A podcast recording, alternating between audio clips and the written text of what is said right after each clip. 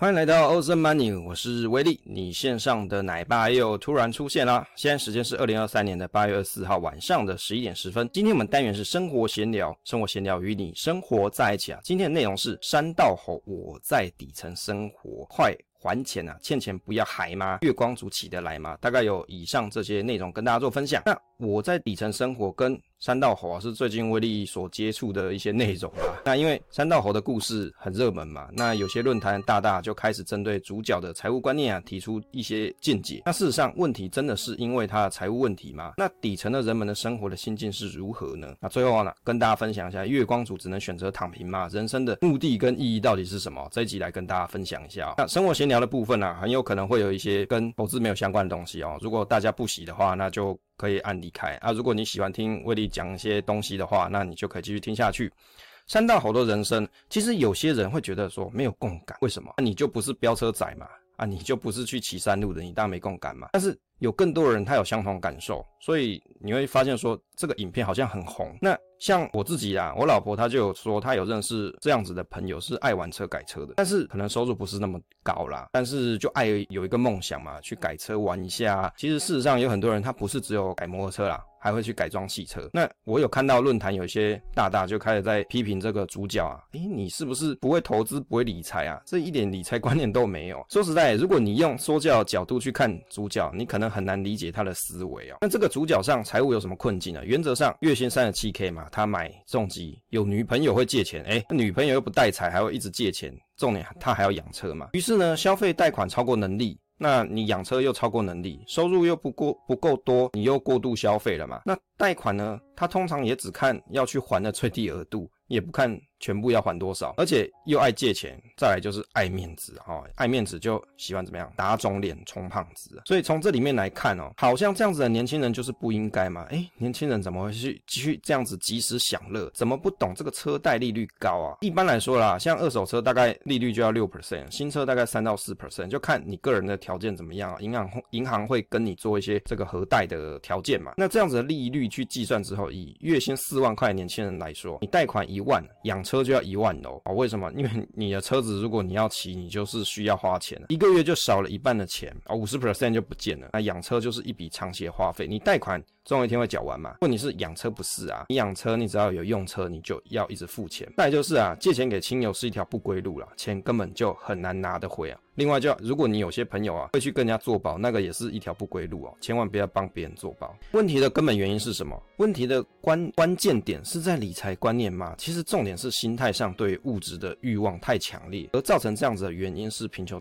导致的。贫穷导致对于欲望很强烈，为什么？因为收入不高啊，所以就想要在生活中啊有可以赢过别人的地方，于是就有一句话嘛，剧中里面的台词：欧洲车嘛。性能再好，没技术也是个渣，这样的想法就会出现。其实你把这个句子改一下，那听起来就更酸了。年轻买台北市房，自己出五十万，爸妈给两千万，投对胎嘛，没什么啊。生活物质的缺乏会让人心产生嫉妒、仇恨啊，以及你很难修清净心。那你站在道德的高点去批评这样子的人啊，这样子的朋友，往往批评的人他并不是这样子的背景的人。我在底层生活这本书啊，其实有段话说的不错，本身不贫穷的人，往往想象。贫穷是一种过得下去的生活。世上，有许多人所得远低于真正。真正可以活得下去的金额啊！这个作者芭芭拉提到，努力一定可以改善生活吗？脱离贫穷吗？当然是不能。那这本书呢？威力其实没有买，但是在 YouTube 上啊有有声书啊，当然它是合法的版权还是不合法的，这个威力不知道。但是在 YouTube 上有好几个不同的人所讲的心得，或者是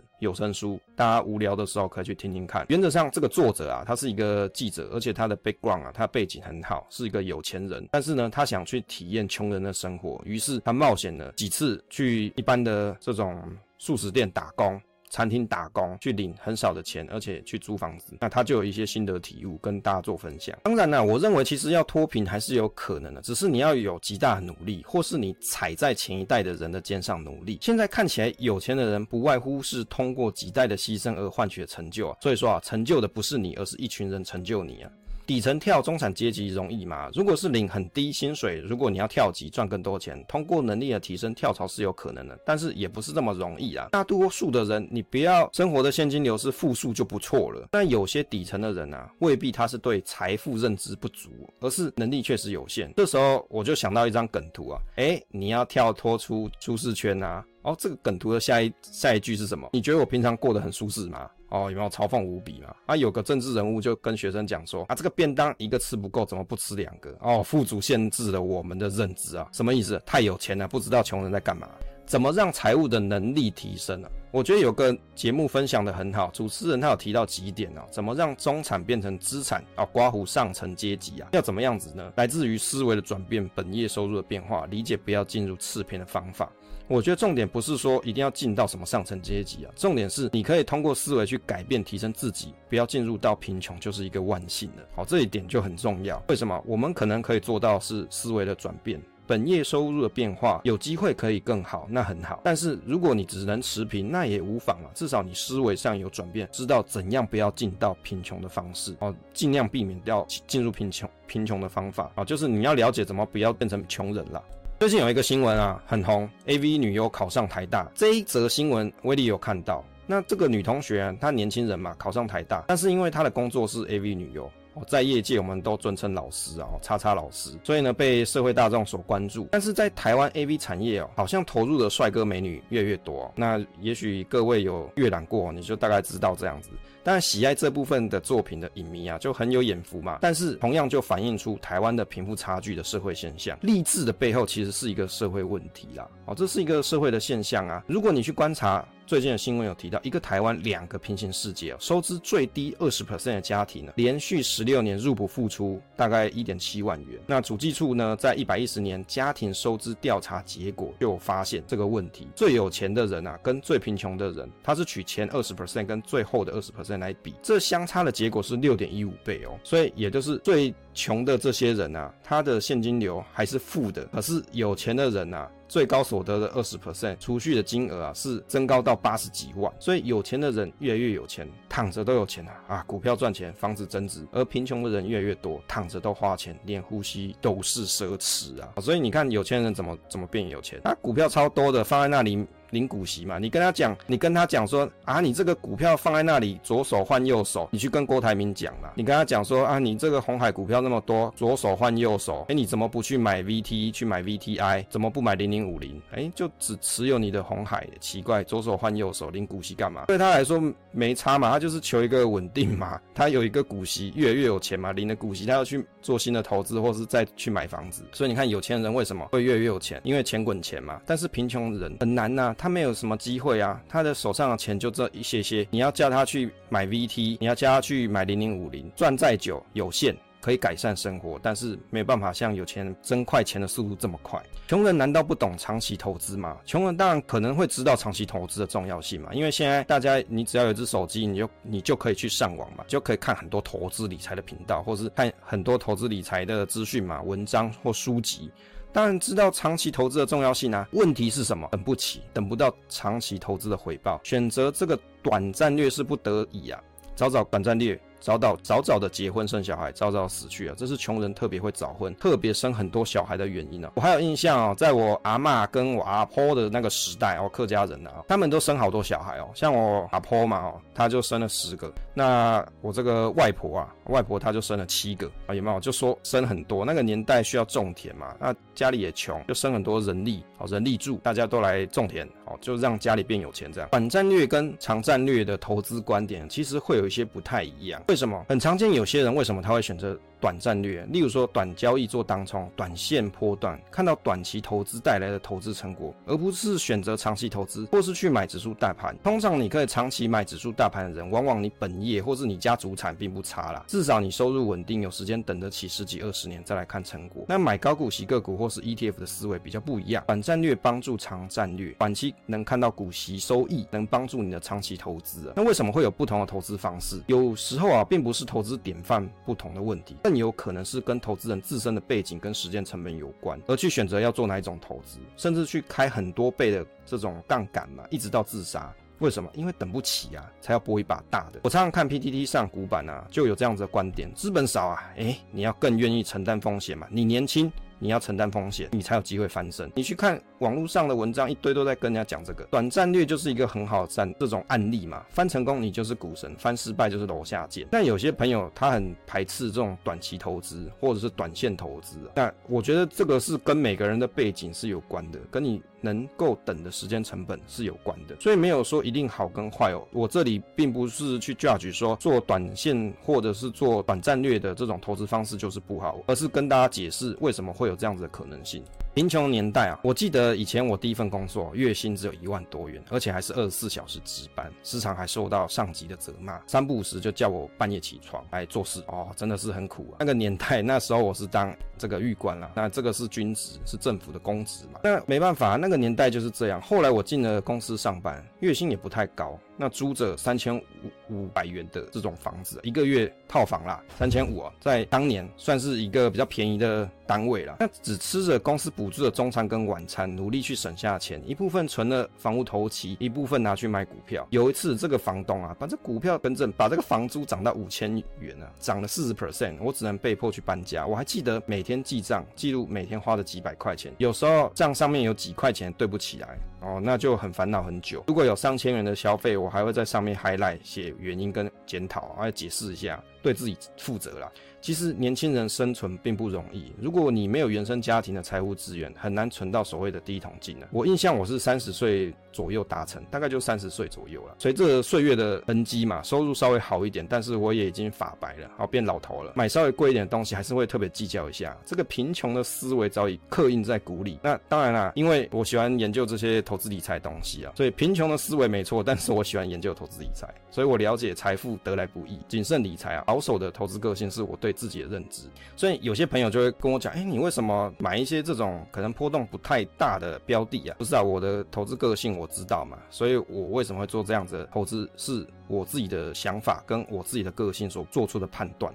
每个人的方式不一样，这个就是我对自己的认知。人最可怕的是无知，什么无知？对自己不了解，那个就是最可怕的事情。父母留给我的财务建议就是叫我不要乱花钱，尽量存钱，从来没教我怎么投资，是书上教我的。哎，这里讲到这个，就又会有人讲说啊，这个看书有什么用？书上写都是错的啊，不是啊，你从小到大都读一堆书，书真的都是错的吗？也不见得嘛，看你怎么去解读而已。像这个剧里面啊，动辄你要买这个七十到八十万元的重机啊，我还是觉得很贵啦。我当然可以买啦，问题是我觉得没必要，钱要花在刀口上，不然就是买未来。什么叫买未来？存起存钱起来嘛，或者是做投资买股票不是很好吗？买股票未来又有领股息，那它可能又会有增值，市值增加嘛。那对我来说，我的这个财富累积就会越来越快。好，接着来跟大家讨论这个月光族想清醒啊。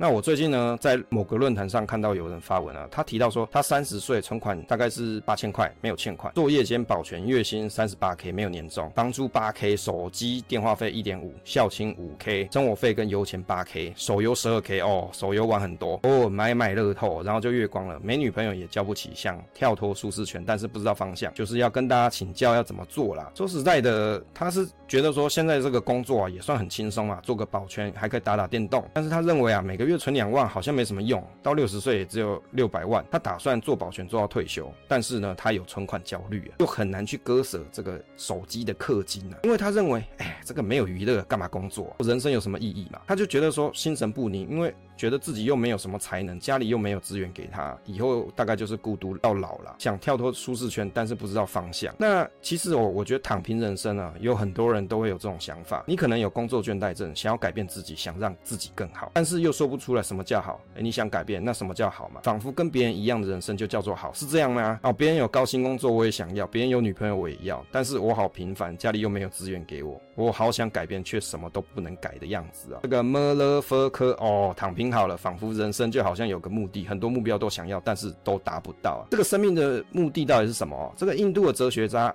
哲学家萨古鲁他曾经回答过这个问题：生命没有目的不是太好了吗？就活着嘛，你就想要有一个目的，而且还要神给你一个。这真是很可怕的事。于是你的生命就变得不如你的目的重要。比如说叫你上上这个战场。那因为你觉得上战场为国家奋斗是你的人生目，那就比你自己来的重要了，这就可怕了。人们啊，常把生命的氛围啊，例如说你在生活当中的家庭、亲友、环境，当做你的人生。事实上呢，你存在，宇宙才存在嘛。你都不存在，零乘以一还是零嘛？如果你的目的达成了，那你还会做些什么？你会无聊吧？生命中最伟大的事情就是没有意义，也不需要意义。寻找目的就是寻找疯狂。人们常常都会给自己设陷阱。其实全然的活着，就是指生命各个方面你都探索过。至少在你离开人世之前，要了解自己这个个体，这个就是一个最好的目的啊！你够不够了解自己？底层的焦虑症其实很常见，这并没有什么好埋怨的，因为人生的难度就是比别人更难一点，但是也更有挑战性啊。年轻人的薪水少，没有什么好奇怪嘛，因为年轻嘛。保全做久也有机会做到保全组长。那当然有人在讲说，哎，这个东西可不可以做到退休啊？我看我家社区有很多这种年纪的阿伯。能不能从年轻做到退休，我不知道。但是我知道有很多退休年纪的人在做保全啦。如果对这个职业啊，你想要做到退休，其实说实在，它也是一个职业发展嘛，也不不见得是不好的事。不过太多人只看到手上的牌很烂，就想躺平人生。其实哦，大部分的人都是平凡的底层生活。我觉得很多人就想太多，做的又太少，